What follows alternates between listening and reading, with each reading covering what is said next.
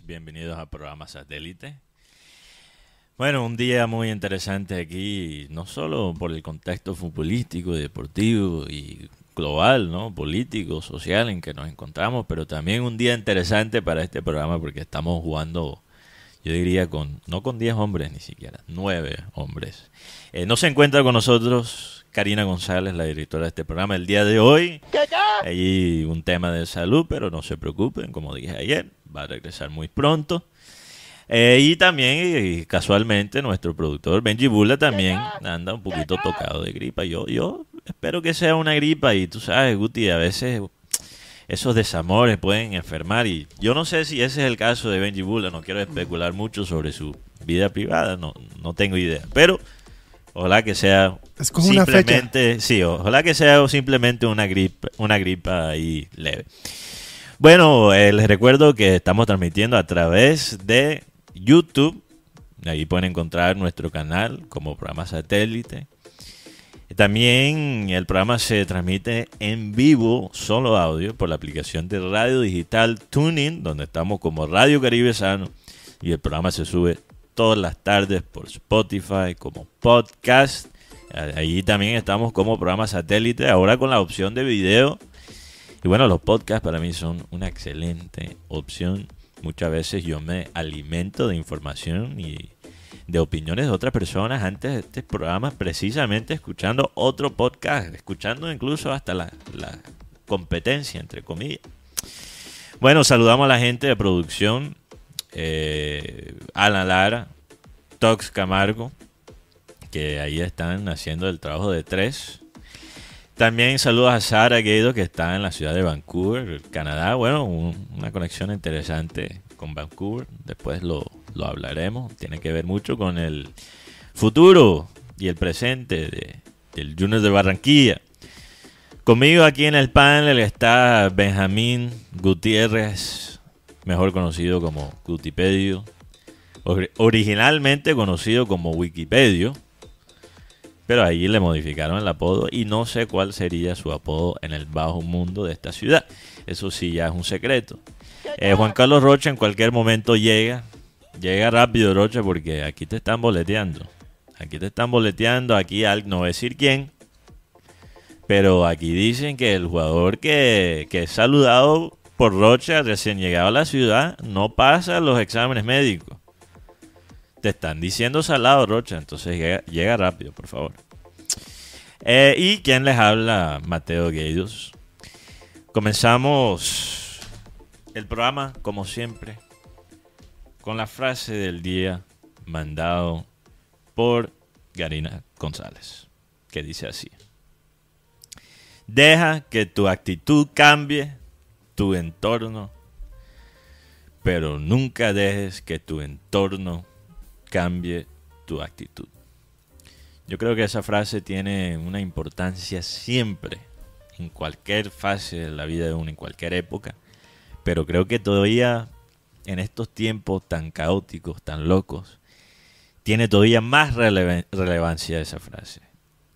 Es demasiado relevante lo que estamos viviendo en el mundo, pero aquí en la ciudad de Barranquilla, para la gente y- que nos escucha desde aquí. Yo sé que tenemos oyentes de todas partes, pero bueno, somos un programa en Barranquilla. Y yo miro el panorama, como digo, global, pero aquí también local. Veo un aumento en inseguridad tremenda. Eh, y yo sé que la gente siente mucho temor en estos momentos y es entendible. Son válidos tus sentimientos si te sientes con temor, si te sientes impotente, si te sientes eh, con rabia incluso. Pero no hay que dejar que nuestro ambiente nos diga quiénes somos nosotros. Si el mundo está lleno de bandidos, de atracadores, tú no tienes que ser igual a ellos.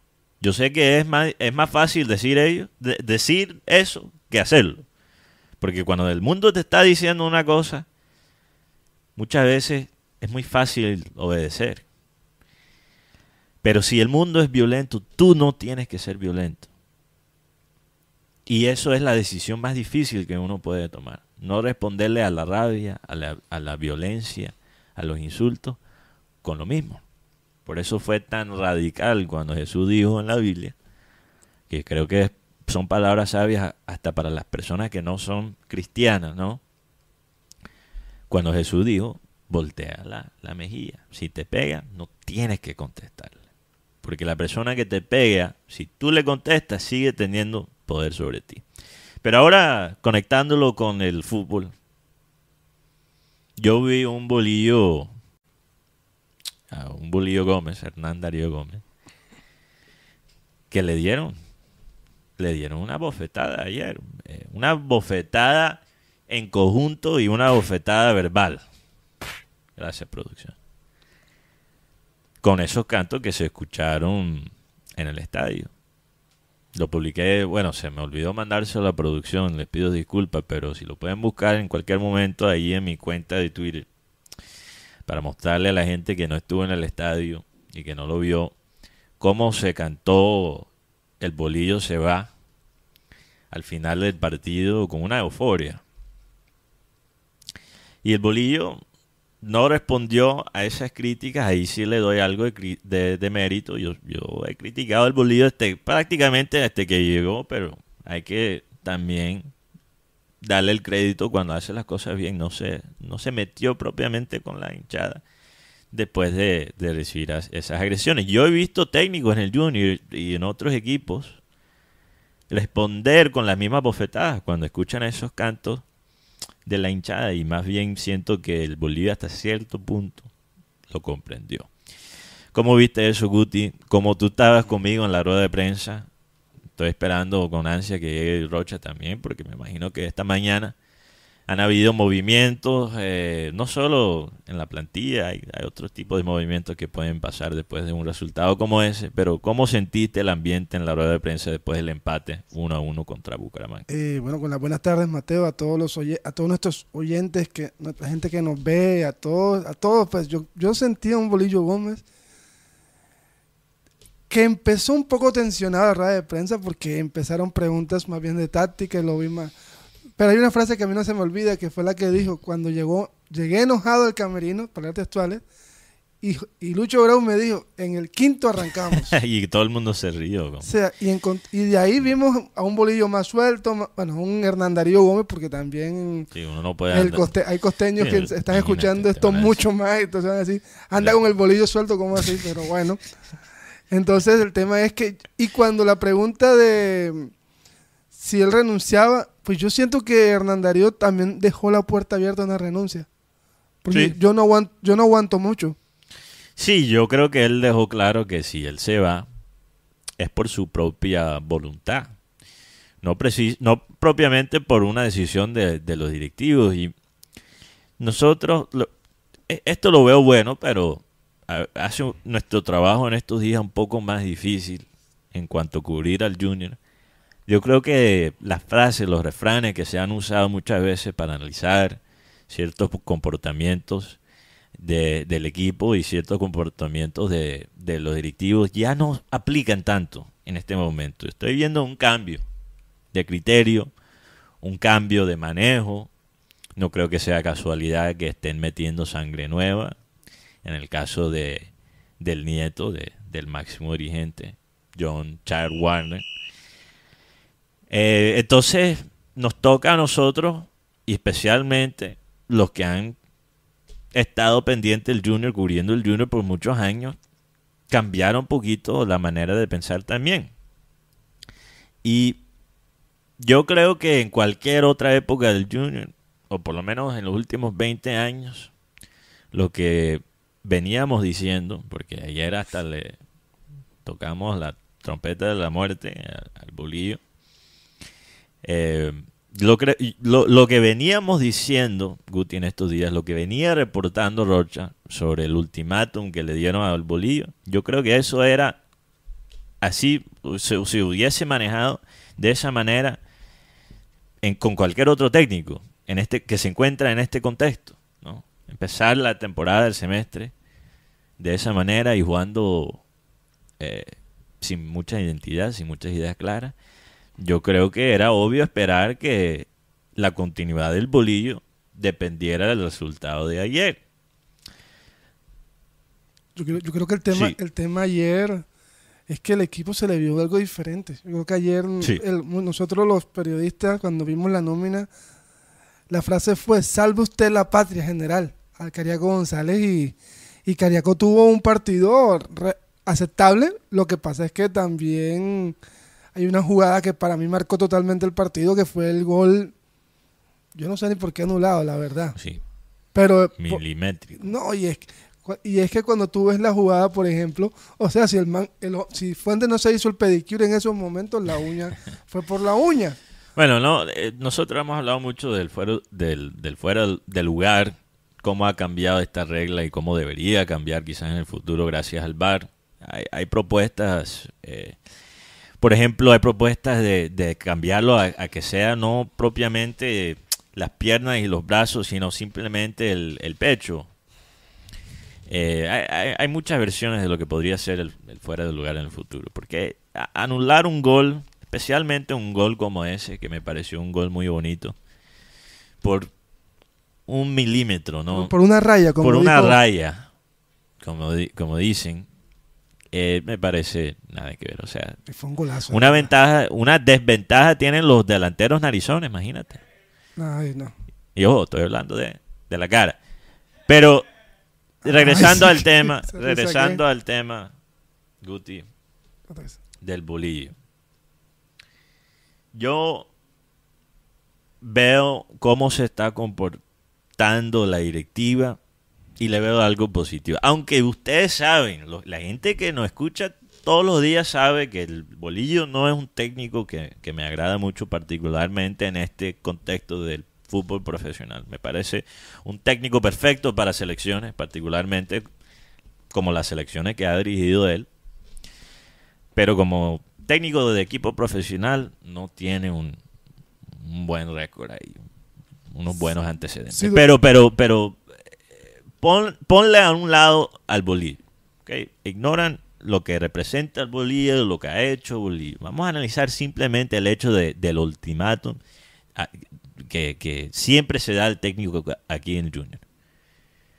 Que es, si ganas ese partido, te queda. Y si pierdes o empatas, te, te votamos. Hay ultimátum de, hinchada. Pero un segundo, Guti, por favor. Ese ultimátum, ¿ok? Para que la gente entiende por qué por qué los directivos no quieren usar ese ultimátum. Es muy importante entender por qué han sido tan resistentes a votar el bolillo. El ultimátum le da todo el poder a los jugadores. Si tú le dices a un técnico, si tú le dices a un técnico, tienes que ganar para tú poder quedarte, Entonces, ¿en quiénes manos le estás poniendo el futuro del técnico? A los jugadores. Entonces, cuando hablamos de la rosca, y bueno, yo entiendo las críticas que ha recibido Viera y nosotros aquí también lo hemos criticado por ciertas cosas como capitán. Pero cuando estamos hablando de lo que realmente provoca la rosca, entre comillas, es precisamente ese ultimátum.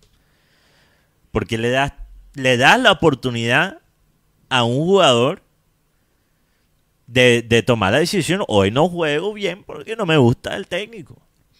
Entonces, nosotros no podemos quejar del bolillo y el bolillo merece muchas críticas, pero esa parte sí me parece bien. Ya no podemos manejar las cosas así tan improvisadas, porque creo que el Junior finalmente está armando una visión. Perdón, Guti, ¿qué, eh, iba a decir? Es que hay ultimátum de, hinchada. La verdad es que uno cuando escucha hablar a la hinchada siempre el técnico es el culpable. Si el técnico no... Y la pregunta del millón es, ayer eh, también hay que darle mérito al Bucaramanga. Porque si el arquero no está ahí, es, era gol de, de Didier Moreno. Estuviéramos hablando de un 2 a, 2 a 1 y Junior clasificado, Junior de por lo menos de 15, 14. Lastimosamente para el Junior el arquero estaba ahí y nuestro arquero no respondió en el momento que tenía que responder. Porque tampoco, porque aquí ya estoy, también estoy escuchando que a Mel hay que llevarlo a la hoguera. No, Yo creo que no. Ah, los mismos, ah, eh, esa vaina con Mele me, frustra. Los mismos que le dejaban piropos a Mele en los comentarios de Instagram ahora lo están boleteando por redes sociales también, eh, diciendo que Mele es una tanga, que ya se metió con las cariñosas, etcétera. Todo lo que ah. se suele escuchar cuando un arquero recién llegado no le va bien. No sabía eso. esa no la sabía. No, no, no. O sea, me especulo yo, Guti, que eso es lo que está diciendo las malas lenguas, lo que están diciendo. ¿ok? Lo, Mele estos últimos dos partidos no ha salvado al Junior, que es una cosa. Yo no creo que él es el culpable de los goles, que es otra.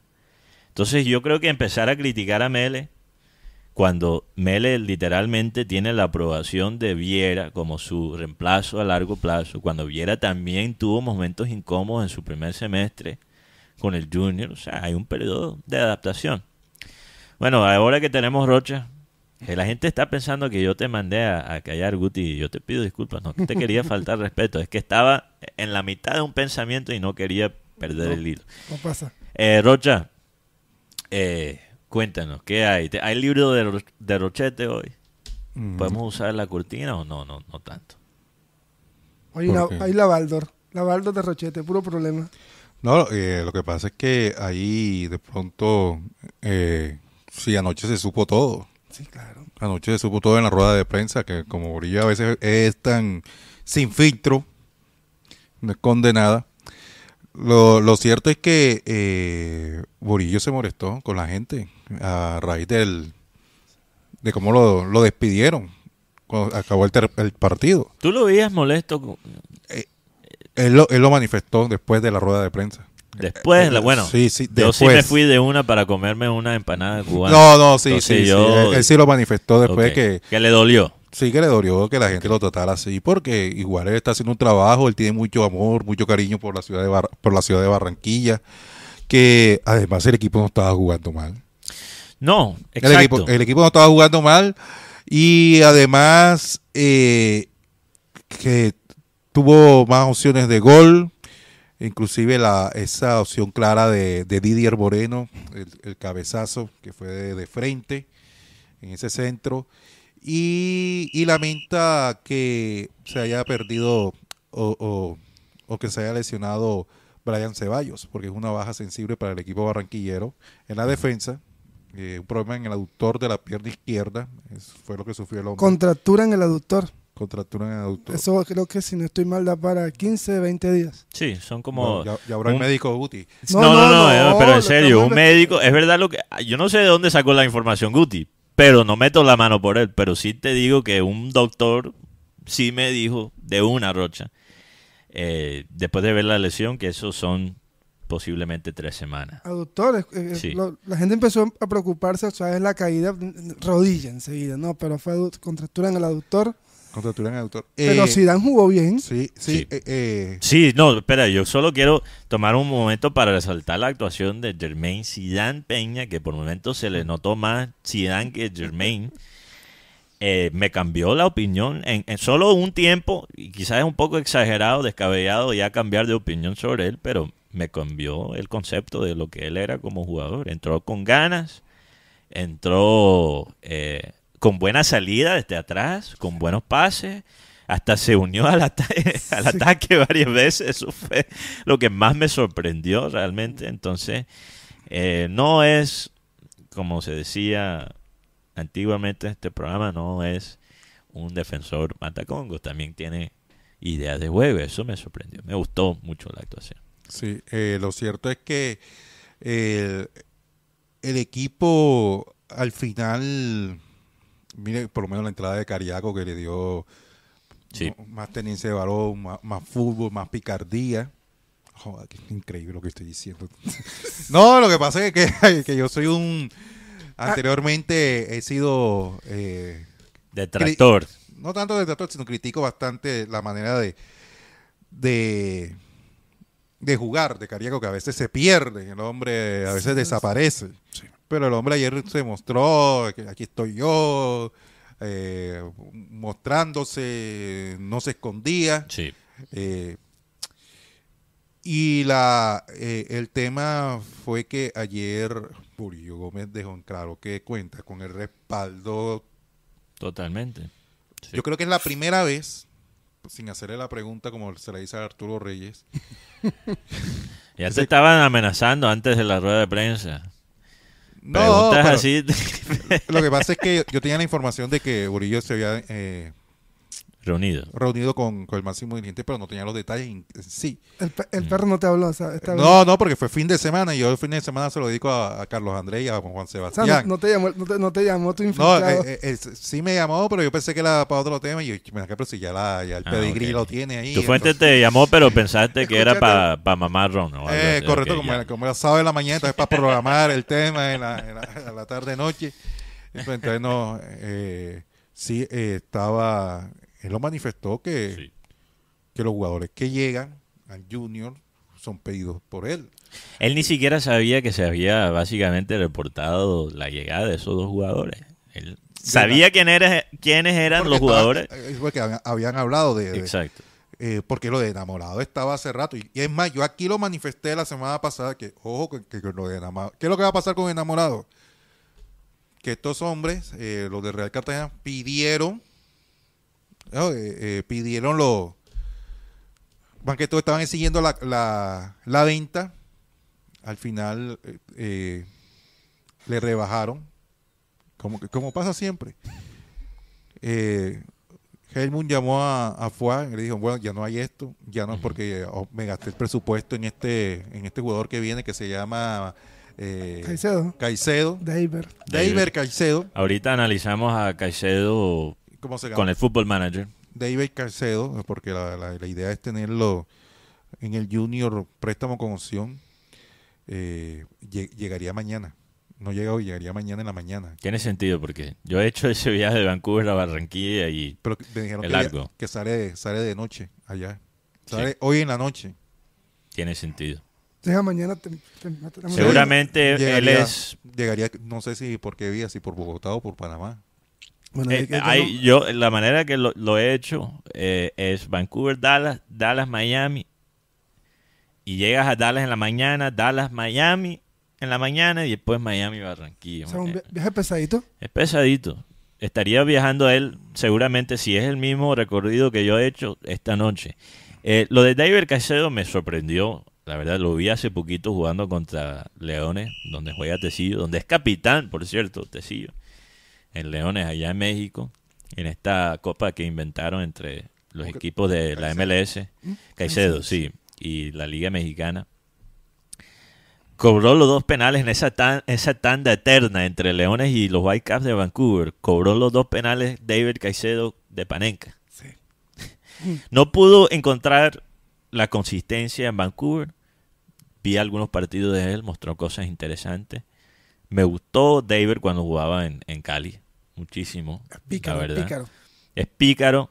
Para mí tiene más visión de juego que, que enamorado. Tiene mejor pase que enamorado. Más creativo que enamorado. Eh, que me da buenas sensaciones. Te puede jugar de las dos bandas, por la derecha y por la izquierda. Hasta te puede jugar como delantero también. O sea, David podría jugar en la posición en que comenzó el partido Cariaco. Porque ya después Cariaco jugó más como un volante ofensivo. Pero al principio estaba arriba con back. David te puede jugar esa posición también, que me- es un, es un buen variante. Lo de Cariaco, rápidamente, para sí, a- analizar lo positivo, porque eh, el equipo, eh, yo creo que fue el, mejor primer tiempo que he visto desde que llegó el bolillo. No sé si Sí, ustedes están sí. de acuerdo y si los oyentes comenten aquí en el chat de YouTube Sí, si están de acuerdo. Yo me acuerdo que yo estaba viendo y yo, yo lo comenté eh, a mí mismo, a mí mismo. Mi Yo- mismo. Yo, creo que Junior puede terminar este primer tiempo 3 a 0 Sí, por, por las opciones claras que tenía. Sí, lastimosamente Vaca en, Vaca en el Metropolitano no está, no está fino. No está fino. no. Porque aunque tuvo tres opciones de goles claras, por ejemplo, yo a mí me, me impactó mucho la que tiró a hacer estilo escorpión, que el arquero la atajó. Y Casi hace la difícil y la que le quedó más fácil no, no pudo. No, y, y aquí algo que dijo Valenciano en estos días, en el, el en vivo que hizo con, con el compadre de Juan Carlos, diciendo de que Cariaco no es un jugador que ponga pases. Y la verdad es que el que surtió a Junior fue Cariaco Sí. ayer. Sí. Es que ese es el cariaco que siempre he querido ver, un cariaco que, que primero levanta la cabeza, porque cariaco, tú ves a cariaco, eh, uno puede aprender mucho de un jugador analizando cómo mueve la cabeza, en qué posición tiene la cabeza, dónde está mirando, cuando no tiene la pelota, cuando tiene la pelota. Jugadores como Inestrosa, ¿por qué Inestrosa tan eh, tan torpe a veces en el ataque. Porque Inestrosa tiene lo que llaman visión de túnel. Tú ves a Inestrosa y, y no lo ves mirando, no lo ves escaneando, no sabe dónde están sus compañeros, no sabe dónde está el, el jugador que lo está marcando. Exacto, como mira como un caballo. Para no Mm. usar la comparación como la usó Gutipedio la última vez. Ok, mira simplemente de frente. Cariaco es un jugador que antes de recibir la pelota siempre está mirando. Pero cuando recibe la pelota, normalmente baja la cabeza. Y busca solo para rematar. Busca el espacio para rematar, para encontrar el remate, para como si él fuera nueve. Pero el Cariaco que vimos anoche fue distinto. Un Cariaco asociativo que enlazaba a sus compañeros, que no bajaba la cabeza. Cuando tenía la, pel- la pelota la levantaba para ver con quién me puedo asociar. Ese es el Cariaco que siempre he querido ver, pero también vimos un punto ahí negro de Cariaco que, que no se ha ido y es que Cariaco te juega 35 minutos increíbles y después desaparece. Y bueno, yo prefiero 35 minutos buenos de Cariaco que 90 de Inestrosa, quiero ser muy claro sobre eso. Pero sí, Cariaco, como tú dices, Rocha, no puedo creer que esté diciendo esto, pero Cariaco realmente se vio como un 10 anoche. Sí, sí, como un Que día. con- yo digo que con la llegada de Enamorado y la llegada de David Caicedo, Junior va a tener va a tener por las bandas y por el medio un 3 que sí podría ser mucho más ofensivo. Porque hay, Pablo Rojas es un jugador rápido, pero Pablo. ¿Cuál ha sido la mejor jugada de Pablo Rojas en el, en el Junior? El centro de ayer. No, lo que pasa es que ahí te das cuenta que la camiseta del Junior pesa. Porque cada vez que venía Pablo veces. Rojas aquí con, con Jaguares o cuando Junior enfrentaba a Jaguares, Pablo Rojas era la figura, marcaba gol, te marcaba con la derecha, te marcaba con la izquierda, eh, le quedaba el balón ahí. Pero ¿les parece tan mal la actuación de Pablo Rojas? Porque Por lo menos eh, yo, hay mucha gente criticándolo, pero a mí no. Yo espero más de él. yo también esperaba más de él, de Pablo, por, por lo- por las actitudes. Por eso fue que lo trajeron, por esas actuaciones que tuvo frente al Junior de Barranquilla. Y, y el hecho es que... eh, sí, pero a veces, Rocha, hay unos muertos que nos meten unos goles. Entonces, si ese por es lo el menos, por criterio lo de... menos- por- no, por lo No, menos. y, y- aclaro, no estoy diciendo que Pablo Rojas es un muerto, pero Nos han hecho goles unos muertos. Pero, pero Nos han mira, hecho mira- goles Mira el muertos. hecho de no uno que, que trajo eh, el bolillo y su corte, sino uno que está aquí hace rato y que fue tremenda figura en el América de Cari, Carlos Sierra. sí. Sí. Carlos Sierra no ha, pasado nada, no ha pasado nada con él. Nada. Ve- Velasco cuando juega en América parece No. Roberto Carlos. No, eh, es lamentable. Y, y, y, la, y el otro jugador que de pronto uno, uno decía que "Joder, en el entrenamiento le iba bien, pero era el delantero Steven Titi Rodríguez. Él no ha tenido, No, por lo menos no, no, no se ha podido mostrar en los partidos del Junior de Sí. Barranquilla. Yo Lo creo que es muy temprano para sacar juicio sobre Lencina, sobre Titi, sobre Pablo Rojas. Pablo Rojas, para mí no ha jugado increíblemente bien, pero tampoco ha jugado mal. Ha sido de lo, de, de lo poquito bueno en, en ataque eh, en estos últimos partidos. Pero regresando a lo que dijiste, Rocha, sobre el dolor. Y, y hay que resaltar también a Homer Martínez, yo sé que ya lo mencionaron. Gaby pero Fuentes. Gaby Fuentes, hay que mencionarlo.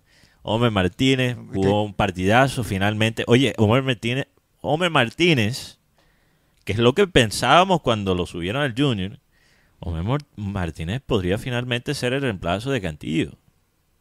Tiene pase. Tiene pase e incluso es un poquito más móvil que, que Cantillo, pero vi toques de Cantillo en el partido de, ayer y también contra Cúcuta. Es que el tema de la lesión de Homer fue grave. La verdad que fue, muy fuerte porque también hubo, parece que un mal, mal manejo de la parte médica. O sea, por poco le daña la carrera a Homer. Bueno. Eh, vamos a ver si, ojalá que no ocurre con, con Verdugo, pero Rocha, regresando a lo que dijiste sobre los comentarios del bolillo después de la rueda de prensa. Entiendo, comprendo más bien su dolor, pero el Junior que vimos anoche es el Junior que quería la gente desde hace rato. Y perdóname, pero las decisiones que él tomó para generar un fútbol más ofensivo no requieren seis meses. No requieren seis meses para elaborarlas. Por ejemplo, dejar que los laterales salgan, salgan especialmente por la izquierda. Edwin Herrera ha estado completamente amarrado. Y tocó Gaby Fuentes ser un poquito quizás rebelde. Rebelde para que el bolillo se diera cuenta. No, y además Gabriel Fuentes eh, Gabriel Fuentes que conocimos cuando comenzó en el Junior. Es otro Gabriel Fuentes ahora que llegó de Europa. No suelta, no suelta tanto el codo, porque para que ha aprendido esa parte. Y lo otro, para que le pasen a Gabriel es bravo. O sea, yo creo que Gabriel Fuentes, si sigue en este nivel y no, no me vayan a decir ahora que yo soy popula, del, pop, del populacho, no. Pero, pero Gabriel puede pelear la selección Colombia con, un buen nivel. Está en casa de la selección y todo esto. Ayer hablé con, con Verdugo, me lo encontré. Leider. Leider Verdugo en el estadio. Lo saludé y, le pregunté. ¿Cómo está?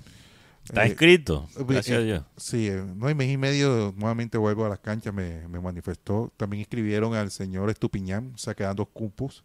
Esperamos que sea la, de José Enamorado, que llega hoy a la ciudad de Barranquilla, y la de David Caicedo, que se llegaría cierra todo, se cierra el mercado. bueno, vamos a, a, ponerle pausa un segundo al tema de Junior. Ya vamos a regresar a, a ese tema, pero quiero aprovechar porque no sabemos qué tanto tiempo lo podemos tener aquí al aire y no pudimos hablar con él ayer, pero tenemos a César Villanueva, amigo de este programa por mucho tiempo, eh, amigo obviamente de Abel González Chávez por mucho tiempo, eh, que está conectado con nosotros desde la ciudad de Sao Paulo para hablarnos sobre este tema de James, que ahora mismo, si estamos hablando del fútbol sudamericano, es la noticia, el anuncio de, de James eh, revolucionó las redes, las redes se dispararon.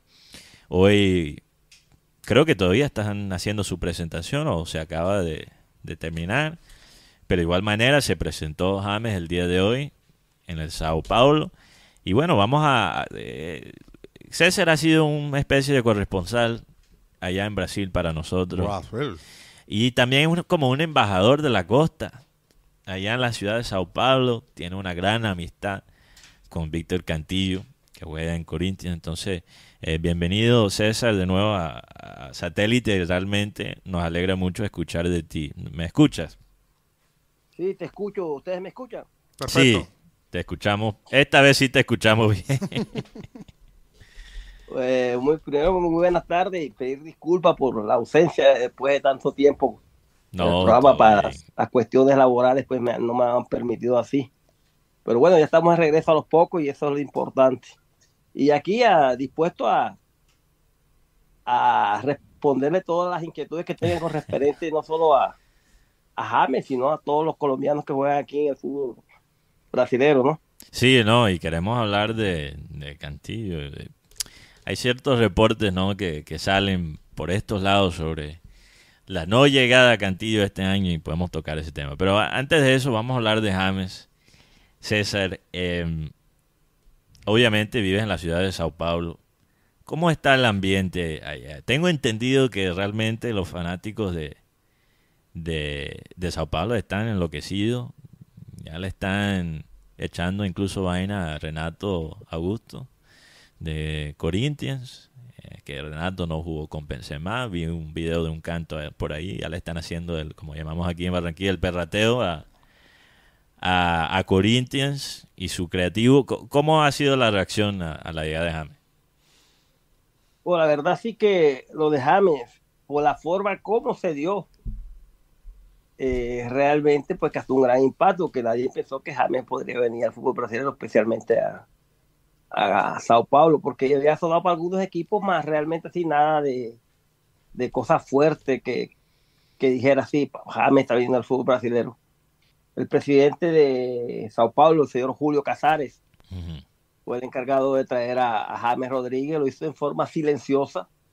Inclusive cuando él anuncia que James Rodríguez está próximo del Sao Paulo, pues una bomba tremenda aquí que muchos no lo creyeron. Por, primero por la, lo que representa James Rodríguez para el fútbol brasileño en el sentido del recuerdo de la Copa Mundial de 2014. Claro. En el cual de las principales figuras aquí y que todavía tiene esa imagen futbolística que, que dejó bien agradable aquí. Y segundo, por el momento en que llega. James llega un momento muy importante de definiciones en el fútbol brasileño. Y bueno, ese asunto de Renato Augusto tiene, tiene su, su, su porqué, ¿no? Ahora les cuento por qué tanto, tanta situación con Renato. Porque la verdad es que llega en el momento crucial, inclusive para semifinales, y precisamente contra Corinthians, ¿no? El equipo de Renato Augusto. Ya. Porque aquí en Brasil, aquí prácticamente en Sao Paulo hay cuatro equipos. El Palmeira, que pertenece a los italianos, equipo fuerte, de poder económico bastante importante y últimamente protagonista de las Copas Libertadores y de los campeonatos brasileños, prácticamente ha ganado todo. Bicampeón de la Libertadores, imagínate. El Sao Paulo, el equipo de los ricos, de la gente de élite, de la gente diferenciada. El James tiene un equipo de gente con poder económico y diferenciada que y el equipo del, del pueblo Pobón, como llaman aquí, ¿no? que es el equipo de Corintia, de la gente más humilde, de la gente sufrida, y que es el equipo pues que más fanáticos tiene aquí en Sao, Paulo debido pues, también a las condiciones económicas y también, pues, de todas maneras, pues, es bien dividido la parte de esa. Entonces tiene todo un trasfondo social. Y el Santos, pues, que es el otro equipo de la ciudad, más que no es aquí cerca, es aquí en Santos, que queda 40 minutos. Más o menos algo parecido como Santos sería el equipo de Puerto Colombia, el equipo del puerto. claro, porque Santos está por la afuera, está más cerca del mar, ¿no? Sí, Santos es el puerto. O sea, queda aquí a 40 minutos de Sao Paulo, más que con toda su historia de Pelé, de Imar, Robinho, esa serie de cosas, pues equipo que futbolísticamente muy fuerte y que se le atribuye mucho a los, a los señores ya de edad que son los fanáticos de Santos por su historia, ¿no? Entonces ahí se más o menos se divide más o menos desde el punto de vista social, mm. el, las torcidas aquí. Y esos asuntos de, de Benzema con, con James, esa serie de cosas, porque Renato Augusto fue repatriado por el Corinthians, él fue jugador de Corinthians mucho tiempo. Y fue repatriado y, y, realmente un jugador que se lesiona mucho, más cada vez que él entra, él marca la diferencia, hace goles. Y lo tienen como así en un pedestal solamente para partidos claves. Ok. De cuando él juega, él define. Eso sí, cuando él juega, él define. Y Sao Paulo estaba carente de ese tipo de jugador. Jugador tipo Renato Augusto, jugador talentoso, pensativo, que, es el típico 10. Y Sao Paulo estaba necesitando un jugador de eso y pues por la llegada de James, como la forma como llegó y las cosas como se dieron, entonces pues allá tú más o menos tú ves que las fanáticas ya comienzan a, mamarle gallo a la otra fanática en, en, términos bien costeños con referente a eso. Esperemos que James pueda retribuir esa emoción y esa esperanza de que pueda superar a Renato Gusto en los partidos claves que, le, que se le va a presentar a Sao los próximos encuentros, que es el día 16 de agosto, en el cual juega la semifinal en el Estadio Morumbí contra el mismo Corintia. Tendremos el 16 de agosto el enfrentamiento entre Víctor Cantillo y Jaime Rodríguez. Hay que marcar la fecha, hay que marcar la fecha. Eh, sí, ¿y, cómo, cómo se encuentra Sao Paulo ahora con un nuevo técnico? ¿Cuál, ¿Cuál ha sido su estilo de jugar? Obviamente reemplazó a un ícono de Sao Paulo como Rogerio Ceni, que sería algo como aquí en el Junior ser dirigido el, el Junior por Viera, ¿no? Eh, por los, los partidos que él eh, la cantidad de partidos que él disputó con la camisa de Sao Paulo, también era un arquero que, que metía eh, sus goles, ¿no? Quizás el arquero, creo que el arquero más goleador de la historia del, del fútbol. Eh, ¿Cómo ha sido eso? ¿Cómo ha sido ese proceso con, con el técnico? Y, ¿Y, qué podemos esperar del fútbol de Sao Paulo ahora con, con James? realmente así hablar de Rogelio Ceni es hablar del mito. Aquí es conocido como el mito. En Sao Paulo es conocido como el mito. Él se retiró de Sao Paulo y fue a hacer su carrera de técnico. Fue para un equipo llamado Fortaleza, le fue más o menos. Primero estuvo en Sao Paulo, salió, no, salió, no le fue muy bien. Después fue para Fortaleza, donde hizo una carrera un poco más prolongada. Y posteriormente, debido a su trabajo, fue llamado al, al Flamengo. Mm. Tuvo un tiempo del Flamengo, más eh, Roger siendo un, técnico como jugador y como técnico, como persona muy temperamental, siempre tuvo muchos problemas de relacionamiento con los jugadores, que fue el motivo por el cual tuvo que salir de Flamengo. Y el Flamengo, cuando quedó a, prácticamente a la deriva, fue contratado el señor Dorival Junior, el cual cogió a Flamengo en una fase bastante difícil, lo hizo campeón de la Libertadores, lo hizo campeón de la Copa de Brasil. Y aquí nadie le garante puesto a nadie, siendo campeón de la Copa Libertadores de la Copa de Brasil, el señor, Roger, el señor Junior fue despedido y se quedó sin equipo. Flamengo contrató a al que era técnico de, de en ese tiempo. Pero Pereira más tampoco dio cierto y ahora estaba San Paoli al mando de Flamengo. Que también ha sido algo controversial en la época de San Paoli allá en Flamengo. Difícil, bien difícil. Y después de eso, pues Dorival quedó sin equipo. Fue contratado por, por Sao Paulo en reemplazo precisamente de Rogelio Ceni. Inmediatamente tomó el equipo, pues el equipo se le vio otra cara. Es un equipo que juega muy bien al fútbol, un equipo de buen toque de bola, un equipo que tiene muy buenas individualidades en ese equipo juega Rafiña, que era jugador del Bayern de Múnich, que fue compañero de, de, James, que se le atribuye mucho que la llegada de James fue mucho por él, porque él habló con, con, las directivas y insistió mucho con la llegada de él, que confiaba mucho en James. Juega Alexander Pato, si recuerdan de Alexander Pato, el famoso jugador brasileño que está en Sao Paulo que está también y es regresora de la, de la Liga Norteamericana y está también Arboleda, el central ecuatoriano, que es uno de los mejores centrales que hay aquí, asociado a, a otros jugadores, pues, como Luciano, como Cayo Paulista. En sí, tiene un buen equipo que ha venido creciendo prácticamente de fútbol y tiene a Caleri, el centro delantero este, argentino, que es un, un buen jugador y goleador entonces la esperanza de, de, los San Paulitos era que les llegara un número 10 que pusiera a jugar y diera más frutos en cuanto a la parte ofensiva, por eso que estaban carentes en esa posición. César. Yo pienso que, que si James por lo menos llega a jugar siquiera un 50% de lo que él sabe aquí iba a ser un ídolo realmente. Y bueno, yo te quería preguntar, porque parte de, de, yo creo que el tema James, la preocupación son las cosas fuera de la cancha. Cuando hablamos de James, eh, lamentablemente, especialmente en estos últimos años, hablamos de, de quizás lo que se puede especular en la parte de la indisciplina, le gusta la vida nocturna, ha tenido eh, periodos difíciles con las lesiones, donde, por ejemplo, en Everton jugó muy bien, la gente los fanáticos de, Everton recuerdan muy bien a, James, pero la realidad es que jugó pocos partidos en, dos, tres años. Entonces, eh, ¿cuál sería, siendo tú colombiano, eh, César, conociendo el ambiente allá en, Brasil, cuál sería tu, tu consejo para James? porque, bueno, Brasil también, igual que, por ejemplo, jugadores que llegan a, Barranquilla y a Colombia, y tú sabes, hay, un ambiente eh, muy latinoamericano, muy alegre. O sea, ¿cuál es, cuál es la, sugerencia que le puedes dar a, a James para que no se mete en problemas, para que no se mete demasiado con las garrotas y, todo ese tema? Eh, bueno, realmente así te voy a decir, yo particularmente el equipo de Sao Paulo, un equipo que es bien disciplinador mm. en ese aspecto, es muy disciplinador. Es más, eh, aquí los equipos generalmente ponen a vivir a sus jugadores muy cerca del centro de entrenamiento.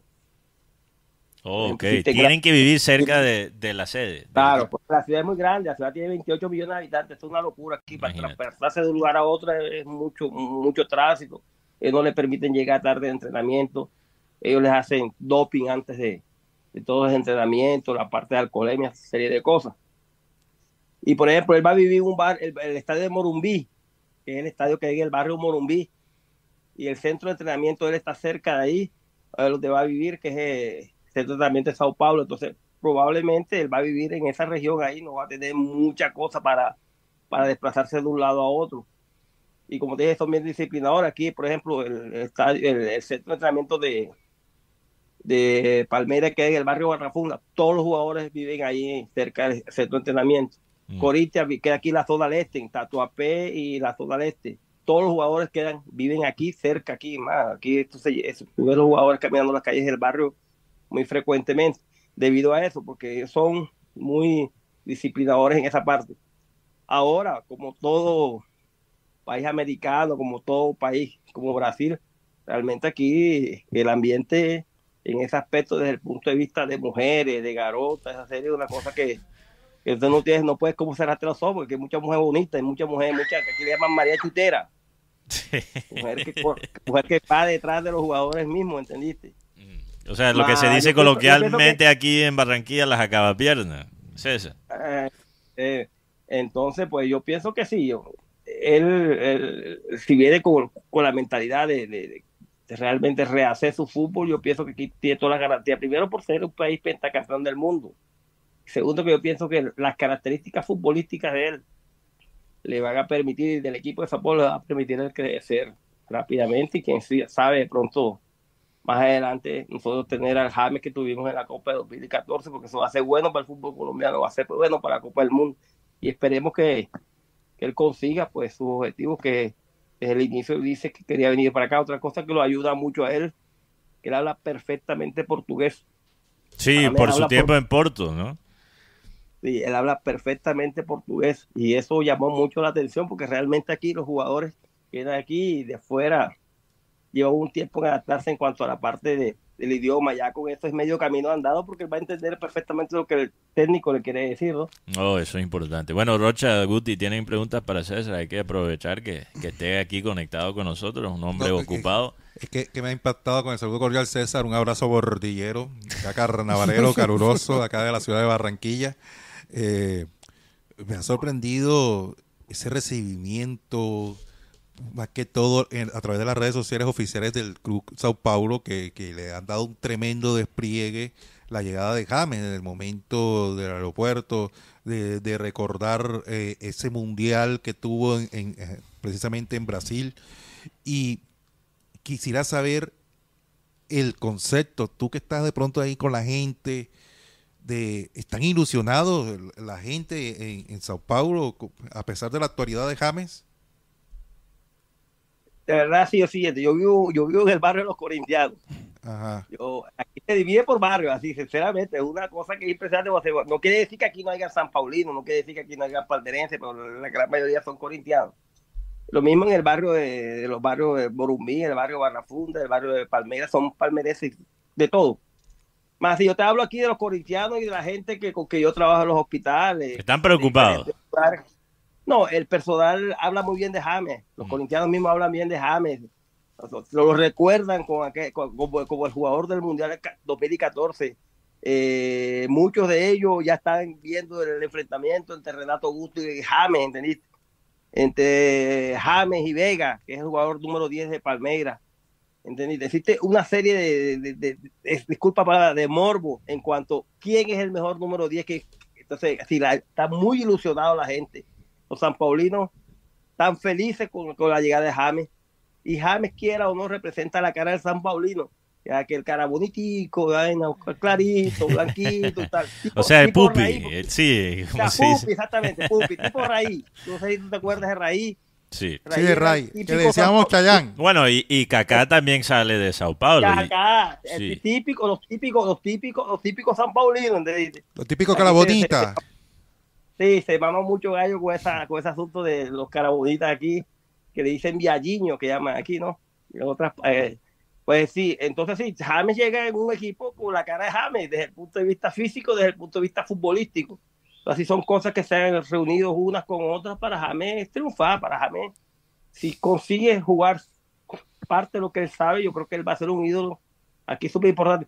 Ya están, ya están alegando el, enfrentamiento con Arrascaeta, que es el número 10 de, Flamengo, que es un jugadorazo también. Entonces, así, todo el mundo está esperando quién es el mejor número 10 de todos esos grandes equipos brasileños. Y con la llegada de James, los San Paulinos están felices porque ellos creen que James puede llegar a superarlo, ¿no? No, y eso es bueno para el fútbol sudamericano, que en, una liga tan importante como la de Brasil haya un duelo entre dieces. Y bueno, también hay otro día que no es tan 10, allá en Boca, que también está haciendo mucha noticia. Pero Guti, tú tienes ahí, Guti, César, no sé si lo puedes ver, pero aquí tiene como colores de, de la Flu. De Fluminense. De Fluminense. Sí, eh, Guti, ¿tienes algo para preguntarle a César? Hay un jugador colombiano, César, con las buenas tardes me, alegra escucharte de verdad. Cuando nos enteramos de lo que te pasó, nos preocupamos, pero gracias a Dios estás bastante bien. Te, te escuchamos fuerte, como dicen allá. Lo que quería preguntarte es por Richard Ríos, jugador colombiano que juega en el Palmeiras. Cuéntanos cómo es, es él, qué tal juega, porque aquí nos han llegado imágenes, pero cómo se dio esa llegada a este muchacho que jugaba fútbol sala antes del fútbol profesional. Yo con, yo con Richard Río tengo una anécdota bien especial, porque sí, no es que yo sepa de fútbol, ni que yo entienda de fútbol, más el que juega bien, juega bien en cualquier parte. Y yo tuve la oportunidad, eh, bueno, eh, generalmente cuando juega Corintia, eh, yo hago parte de la familia de Víctor Cantillo. Entonces yo entro al estadio a un palco especial, con todas las pleitesías especiales, porque después del partido yo tengo, espero a Víctor, me vengo para la casa, que vivimos cerca. Es prácticamente la amistad mía con Víctor ya ha dejado de ser, además de somos compadres, ha dejado de ser de, de compatriotas para hacer una cosa un poco más fuerte. Y tengo un partido junior, este junior, Corintias y Guaraní, por la Copa, por el, por el torneo paulista de fútbol. Y yo vi jugando al muchacho, yo no sabía que era colombiano, sinceramente no sabía que era colombiano. Pero me pareció muy rápido y muy buen volante, de mucha habilidad, desplazamiento intenso en su juego y tal. Y se acabó el partido. Después que se acabó el partido, pues yo bajé hasta donde espero a Víctor, a Víctor salió, tuvo la rueda de prensa, yo lo esperé, salimos en el carro, después que salimos en el carro, le, le he preguntado, y Víctor, ¿o ese pelado que juega ahí, el bonito ese juega bien, ah. Me dijo, ese pelo es colombiano. Sí, como así que es colombiano, sí, pero es colombiano. Ese pelado de, de, de Antioquia y tal. Inclusive se fue hasta el camerino a pedirme la camiseta. En serio, serio.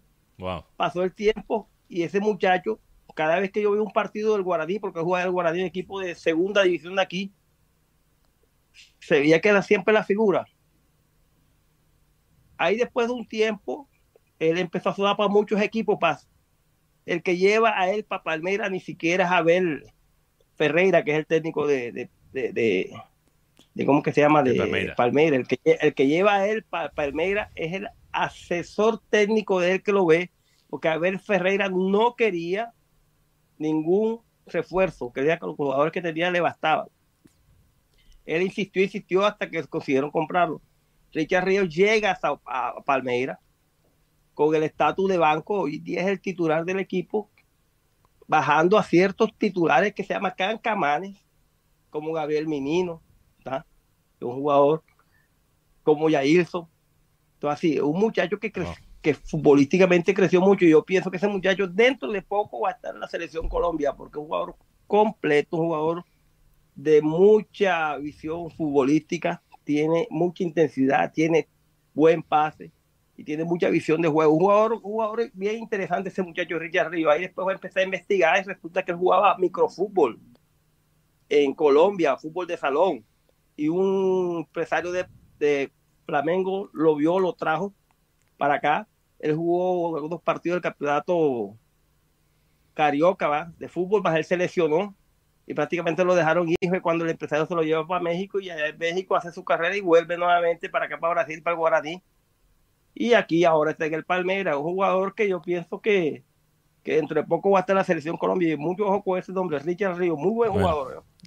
Anotado y, los colombianos, los colombianos en general, obviamente se sabe lo que ha hecho John Arias en Fluminense. Los, colombianos están como de moda en, en, Brasil, pero, pero César, ahora conectando con el tema Junior, tu equipo del alma, yo sé que, que seguramente allá en Brasil está siguiendo muy atentamente lo que está pasando aquí en la ciudad de Barranquilla con el equipo.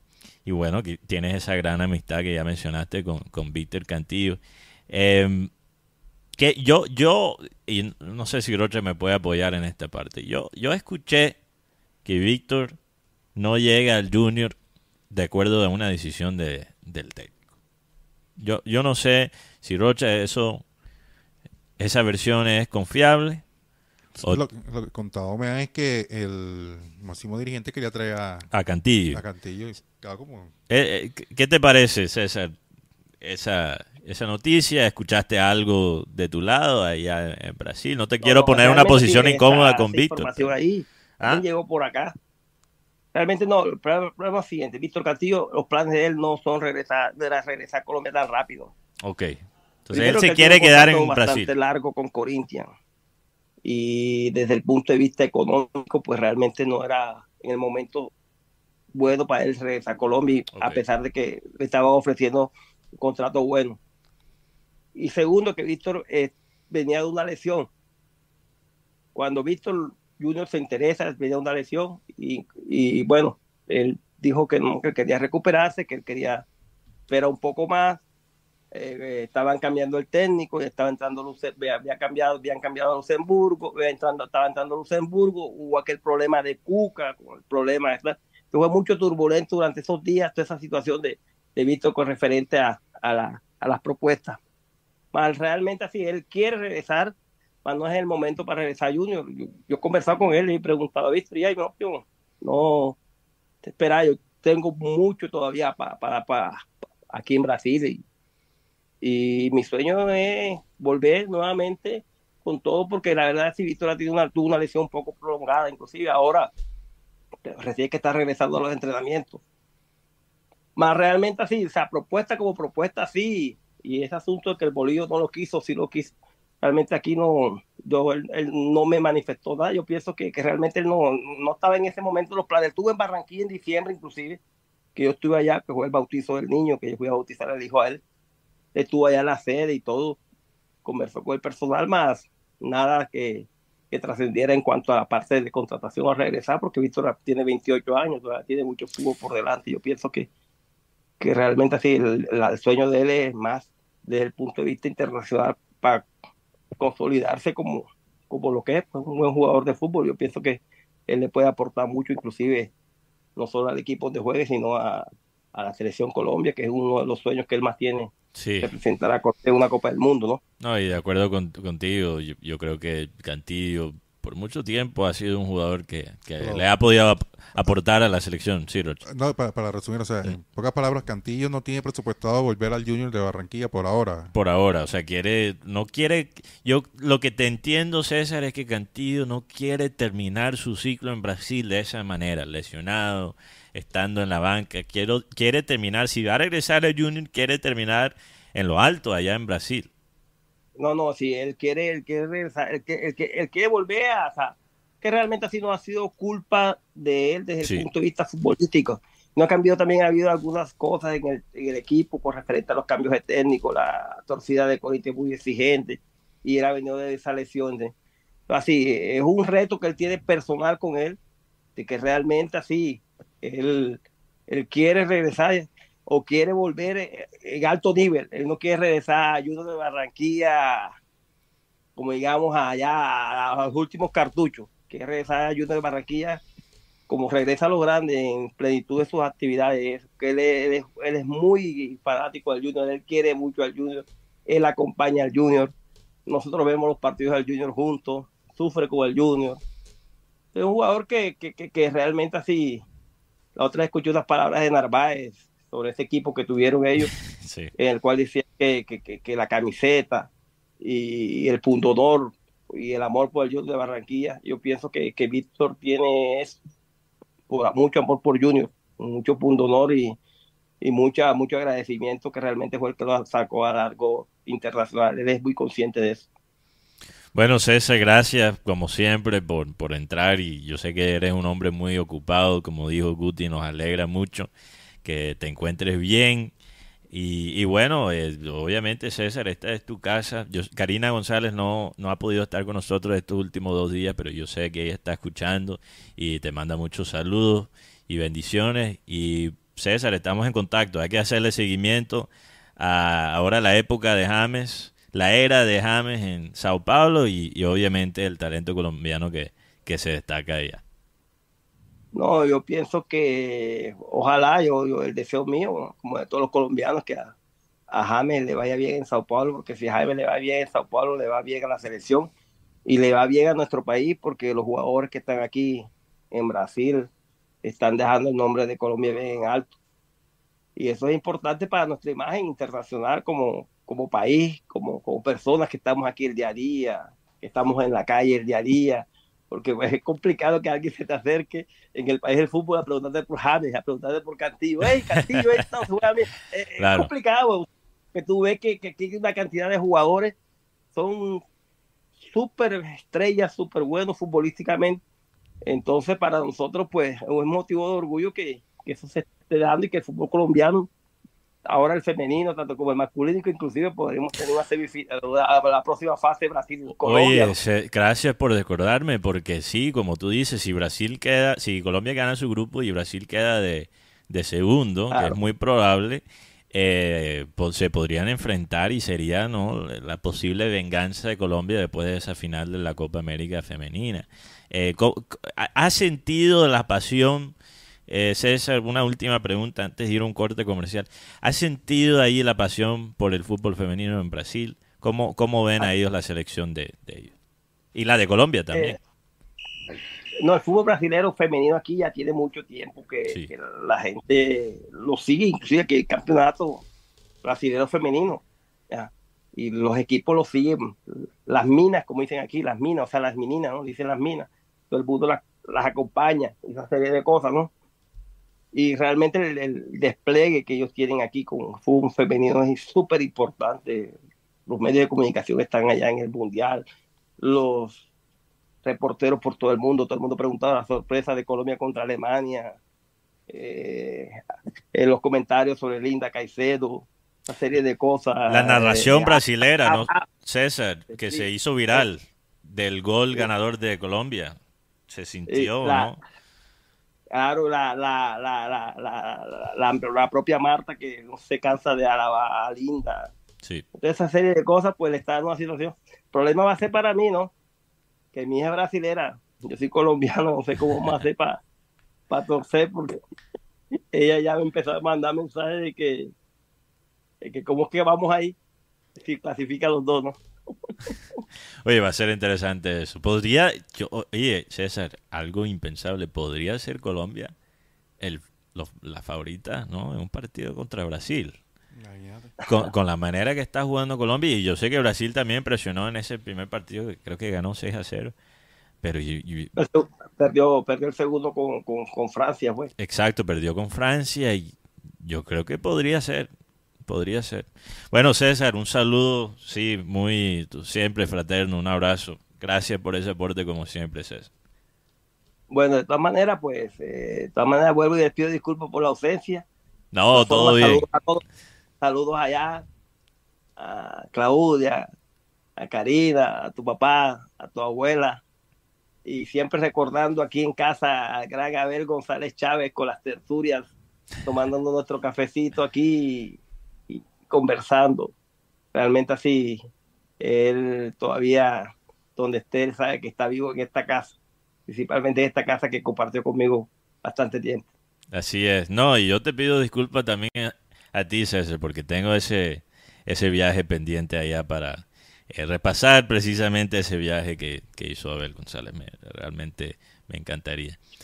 Bueno, vamos a un corte comercial y ya regresamos con las noticias del Junior porque hay que analizar los nuevos fichajes, Rocha. ¿Estás listo? ¿Estás listo? Sí, te veo como dormido. Bueno, a un corte comercial, producción, por favor.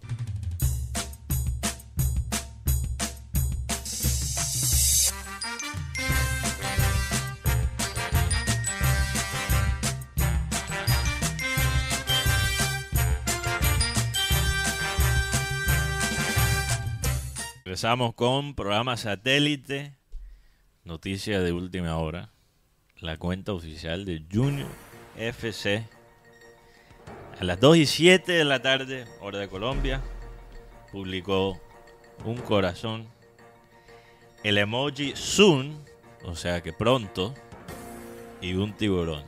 Todo apunta que enamorado en cualquier minuto ya será anunciado por el club y bueno, vamos a analizar eso y la posible llegada también, o la inminente llegada de David Casicedo, que debería estar llegando mañana a la ciudad de Guatemala. Me dicen que todavía no está cerrado. Eh, lo de David. Lo de David eh, Caicedo, porque el Junior está proponiendo préstamo con opción.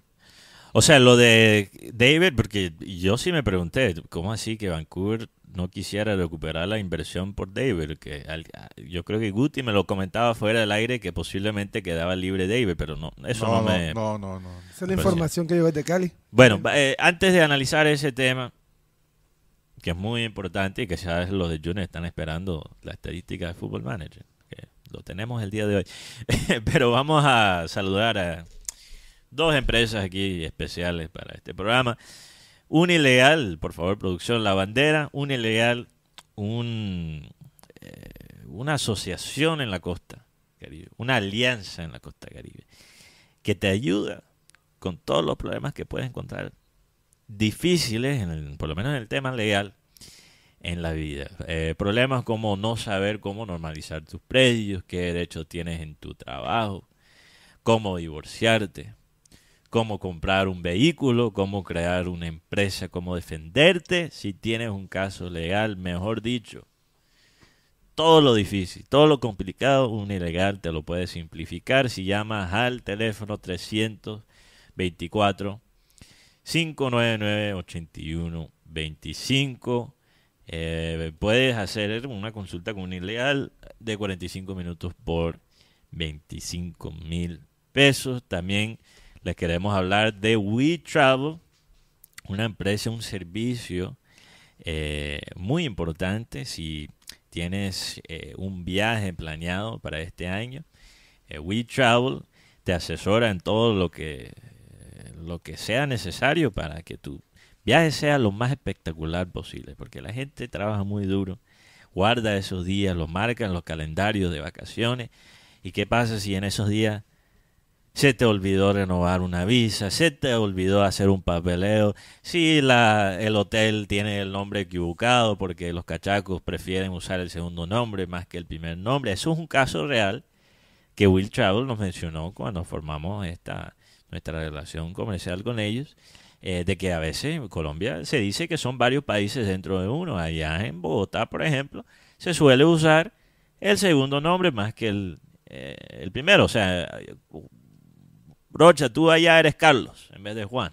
Hmm. Entonces a veces hay cosas de confusión y Will está ahí para asegurar, asegurar que el viaje no se enfrenta a esas complicaciones. Pueden llamar a Will al número 304 43 4 89 61. También pueden visitar el sitio web de ellos, WeTravelColombia.com o pueden ir a la oficina de We Travel, edificio Les Bean piso 2, local número 13. La dirección es carrera 52, número 82, 307.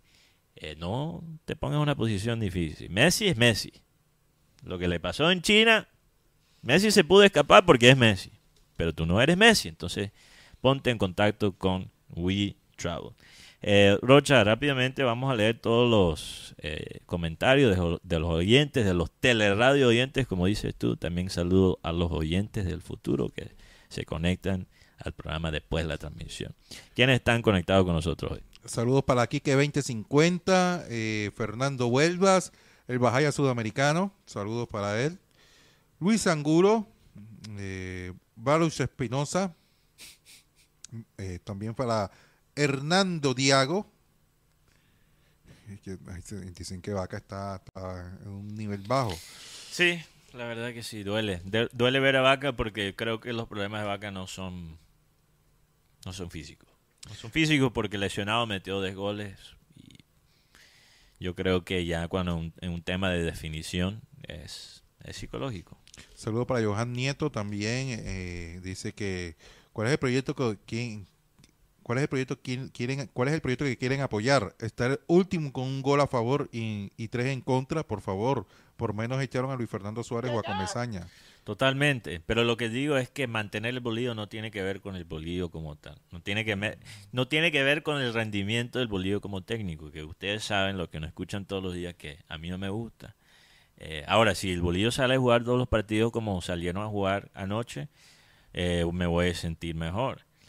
No, no, creo que el bolillo tampoco pueda sacar mucho pecho eh, por el partido de anoche cuando se demoró bastante para, para soltar el equipo de esa manera. Pero el punto es que yo creo que los dueños del equipo están tratando de mantener o establecer más bien un precedente, Rocha.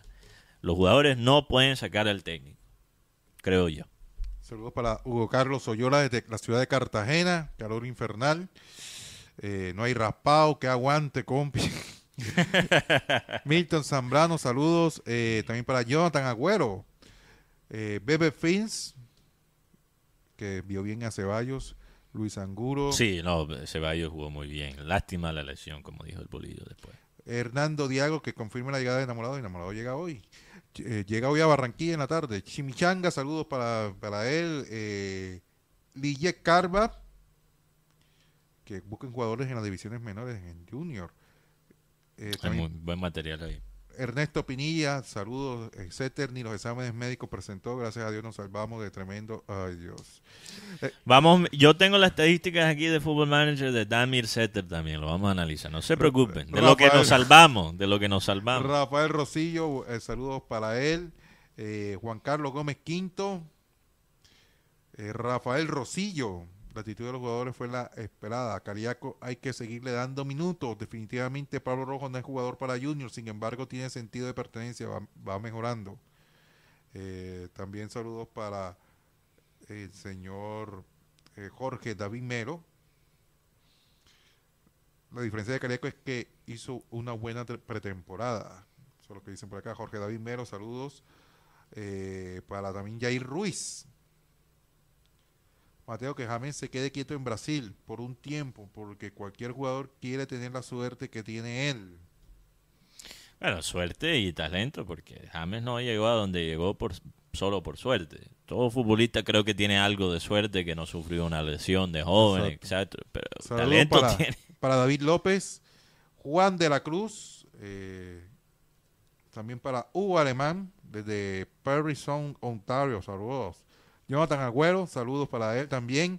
William Haddad, pero si va a volver, ¿y cuándo? Ya para qué. y, está hablando de, Cantillo. Ah, ok. Caterine Ataria Cano, Charry, saludos desde Sogamoso, Boyacá. Ya extraño a Karina. La traíamos acá también, no, no se preocupen. Yo mediante regresa mañana.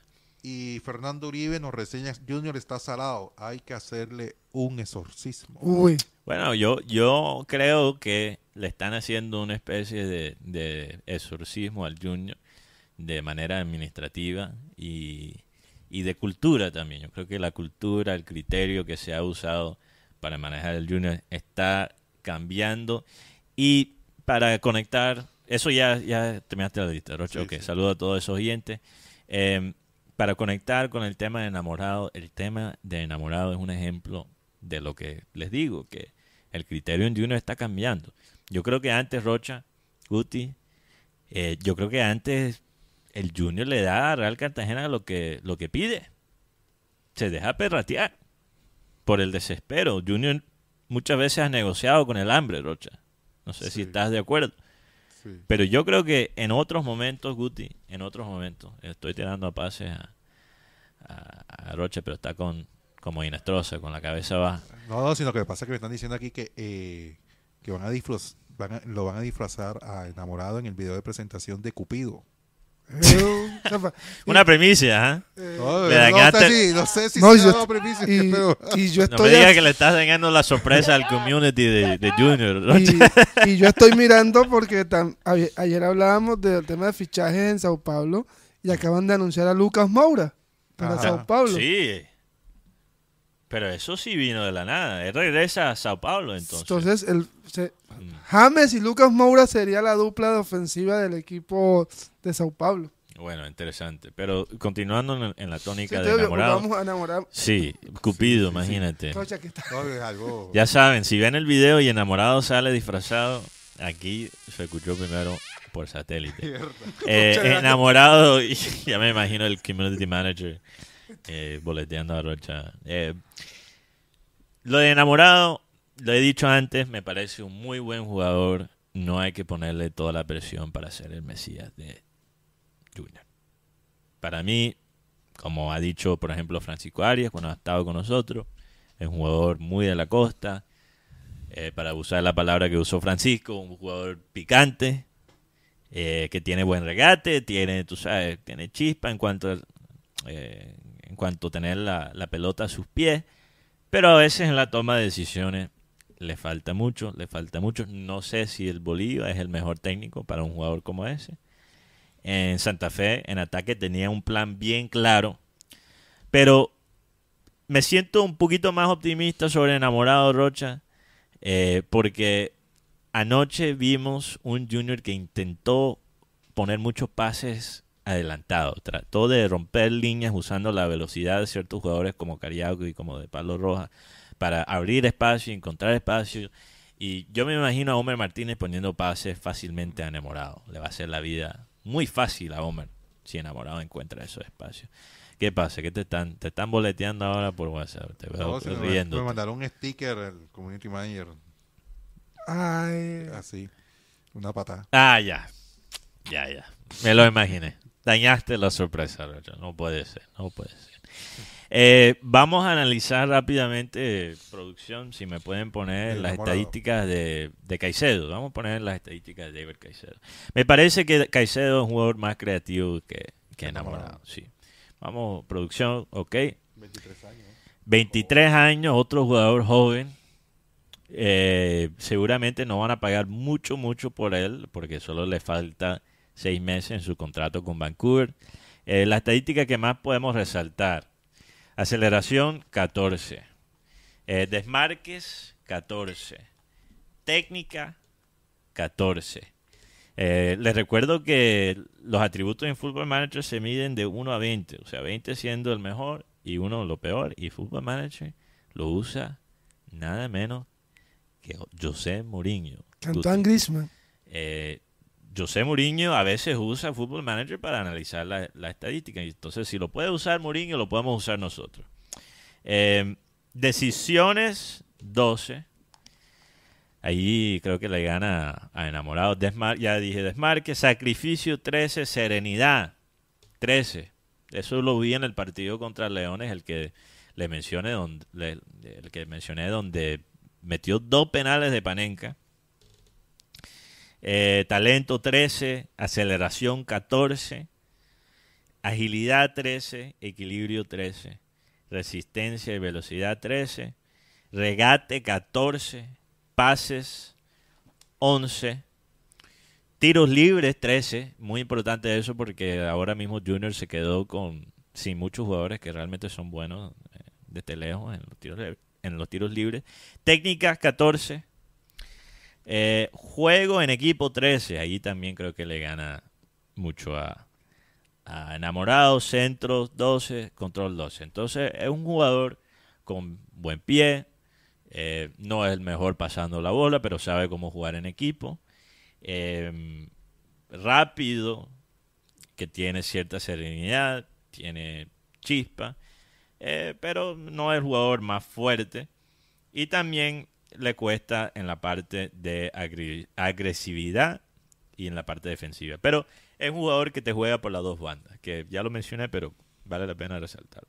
Vamos a ver, yo creo que a mí me inspira más confianza la, la, estadística de David que el mismo José Enamorado. Ojalá que se pueda concretar. Entonces, Roger, tú no estabas diciendo que eso todavía no está finalizado. No, todavía no está cerrado el, el negocio, porque están tratando de cuadrar, o sea, la petición de Junior, que lo quiere de préstamo con opción. Sí. No, y yo me imagino que lo de David en Vancouver, a lo mejor la razón que no le fue tan bien en Vancouver comparado con Cali es que conociendo esa ciudad no es fácil. Para un, él es de él es de Nariño. De Nariño. de cerca, Pero- sí, o sea, Pero, pero tú sabes que eh, ir de Cali a Vancouver, tremendo. como ir a otro planeta. Pero- Y se fue, de, se fue de 21, si no estoy mal. Sí, joven. Pero aquí en Colombia tienen buenos recuerdos, tienen buenas referencias de, de- Junior de- tiene muy buenos recuerdos de él, claro. Sí, Es un jugador que sabemos que no es un jugador de solo un semestre bueno. O sea, eh, Sí. Las lesiones que ha tenido también lo han afectado bastante. bueno, eso es un, un tema importante, ojalá que no sea un factor. Pero entonces están hablando, Rocha, de un, una opción de compra y ya después la, la cláusula, no, un préstamo, perdón, con opción con- de con compra. opción, préstamo con opción de compra. O sea, tendría que renovar nuevamente el equipo este de Iber Caicedo No, es que él todavía tiene contrato. por con seis Vancouver. meses. Sí. Si lo seis renuevas por, un- para un año, tienes que, tienes que renovarle. Tienes que renovar con el equipo de Vancouver. No, porque el préstamo seguramente cubre lo que le queda en el contrato con Vancouver y después podría firmar. eh, O sea, cuando firma por seis meses el contrato de, de préstamo y los otros seis meses ya son ya, ya hace parte de sus derechos deportivos. exacto, seguramente la cláusula no es para Vancouver, sino para eh, Él, él, para pagarle el, el pase, que ahora mismo está como de moda ese, el pase. ese método de negociación. No sé, no sé. De- escríbenos, déjanos lo que piensas, analizando estas estadísticas de David Caicedo, qué piensas, te da buenas sensaciones.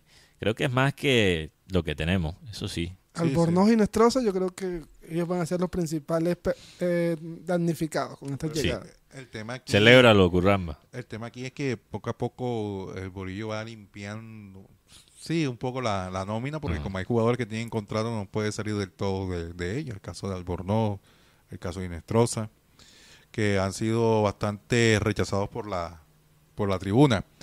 Eh, la llegada de, de este muchacho Caicedo eh, llena una gran expectativa, más que todo en el cuerpo técnico y sobre todo la, enamorado por lo que va a ser el funcionamiento, porque lo que falta en Junior es, que poco a poco va encontrando esa ese, ese lenguaje en, en la parte del ataque y en la definición, porque en la defensa es lo que, claro que con ese gol que se hizo ayer Mele, Sí, pero 50-50. a- al fin del cabo, al fin del cabo el espacio no, le no lo dejó abierto Mele, el, el espacio que provocó el gol. Fue un error entre mediocampo y, y defensa. Y en un duelo uno contra uno, la alguien, alguien escribió en el chat, Mateo, si eso fuera Viera, lo estarías crucificando y, y yo no estoy de acuerdo. ¿Cuáles son las? Yo critiqué cosas de Viera muy particulares. ¿Y cuáles son? Los remates de distancia, que realmente hasta ahora no lo he visto como un problema con Mele. Eh, yo sentía que Viera no se tiraba de la misma manera por las lesiones que estaba manejando. Y si no fuera por... Yo creo que, mira, incluso él no lo ha declarado así, pero Viera se retiró. Eh, Va a ser vicepresidente de Huila con su gran amigo Marwaniza allá en, en ese proyecto que, que obviamente tiene enlace con Independiente del Valle. Eh, entonces él es un ex, ya un ex jugador de fútbol y, y creo que lo que analizamos el rendimiento de Viera en estos años ya lo podíamos ver. El hombre no se tiraba como antes. A veces no me gustaba la falta de comunicación de Viera. Y todas esas cosas, Mele lo hace. Entonces mis preocupaciones con Viera no son relevantes con, con Mele. Yo no creo que él tenga propiamente la culpa por los goles. Nos salvó a Junior y uno espera que un arquero como ese, de esa talla, nos salva de ciertos goles. Pero tampoco hay que, hay que exagerar todavía en las críticas. Entonces, eh, por eso, y lo de Viera son años de ver ciertas tendencias en Viera. Yo no voy a crucificar a Mele por unos cuantos partidos. No, no hay que. Yo sé que la gente quiere sangre. Eso es lo que. la- así está el ambiente. En el Junior y en- creo que en el mundo como tal. La gente quiere sangre. Y los buenos proyectos no se manejan de esa manera. Entonces vamos a ver lo que pasa con el bolillo. Acuérdense que cuando llegó el bolillo, yo dije que el bolillo iba a pasar- empezar bien, que la gente lo iba a querer el primer semestre y que el segundo semestre lo iban a querer matar. Yo no soy místico, no me creo más de lo que soy, Pero hasta ahora las cosas van siguiendo ese libreto porque yo siento que el bolillo viene siguiendo un libreto más o menos parecido a, los libretos de Comesaña. Y por eso tiré ese, ese pensamiento. Ahora analizando este contexto, si quieren saber cuál es mi opinión del futuro, si el bolillo se va, yo creo que se va por renuncia. No porque lo votan. Y hay un factor económico aquí. Si él se va por renuncia, renuncia también la liquidación. Y le da tiempo al Junior de encontrar un técnico que realmente valga la pena. Y establece un precedente de que los jugadores no pueden votar al técnico. Entonces, ojo con eso, hay que analizarlo. Yo también estoy en contra del bolillo y su manejo, pero hay que, hay que pensar, no podemos ser ya esclavos al presente, hay que ser un poquito más tácticos y pensar a largo plazo. Rocha, Guti, ¿tienen algo más que agregar antes de irnos? Pues el tema de Arabia, pues... Ah, ya Guti está aprendiendo árabe. Estoy en ese proceso con Duolingo. Con Duolingo, ok. Eh, la delantera del equipo Al Nazar es Sadio Mané, que fue presentado el día de hoy. Con Ronaldo. Cristiano Ronaldo y Talisca. Aunque no nos extrañemos que pueda llegar Radamel Falcao García. Ok. Rocha, ¿algo más que quieres soltar? No, este, el grupo va a entrenar ahora en horas de la tarde, eh, previo a lo que va a ser el partido frente a Unión Mandarena, que es el próximo sábado. Viajarán el viernes a Santa Marta y esperando a ver cuáles van a ser esas novedades que va a tener el equipo barranquillero. Vamos a ver. Vamos Clásico para Germain Peña. Esto es un mundo muy loco. Yo, incluso, eh, uno ve unas noticias que, que no se pueden creer. Yo vi que van a empezar a sacar condones de marca de lujo para intentar poner los condones de moda. Porque hay un incremento en las eh, enfermedades venéreas, etcétera. Entonces están tratando de apelar a los espantajopos para que se protejan mejor. Imagínate. Vivimos en un mundo muy loco. Guti está aprendiendo árabe. Eh, Rocha está armando una pelea de, de, boxeo con un colega en el Sugar Baby Roja. O sea, todo es posible en este mundo. Abel González, por favor, despide este programa. Bien, este es el versículo bíblico. Vamos a leer el versículo.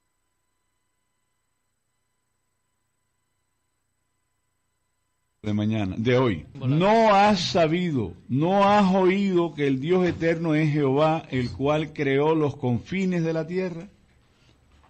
No desfallece ni se fatiga con cansancio y su entendimiento no hay quien lo alcance. Ese es para dimensionar la grandeza de Dios al que a veces no tenemos en cuenta. No olviden que el hacedor del universo puede hacer algo por ti. No algo, mucho. El problema es que tienes que confiar que sí va a hacer algo por ti. Algo no, mucho. Señoras y señores, se nos acabó el time.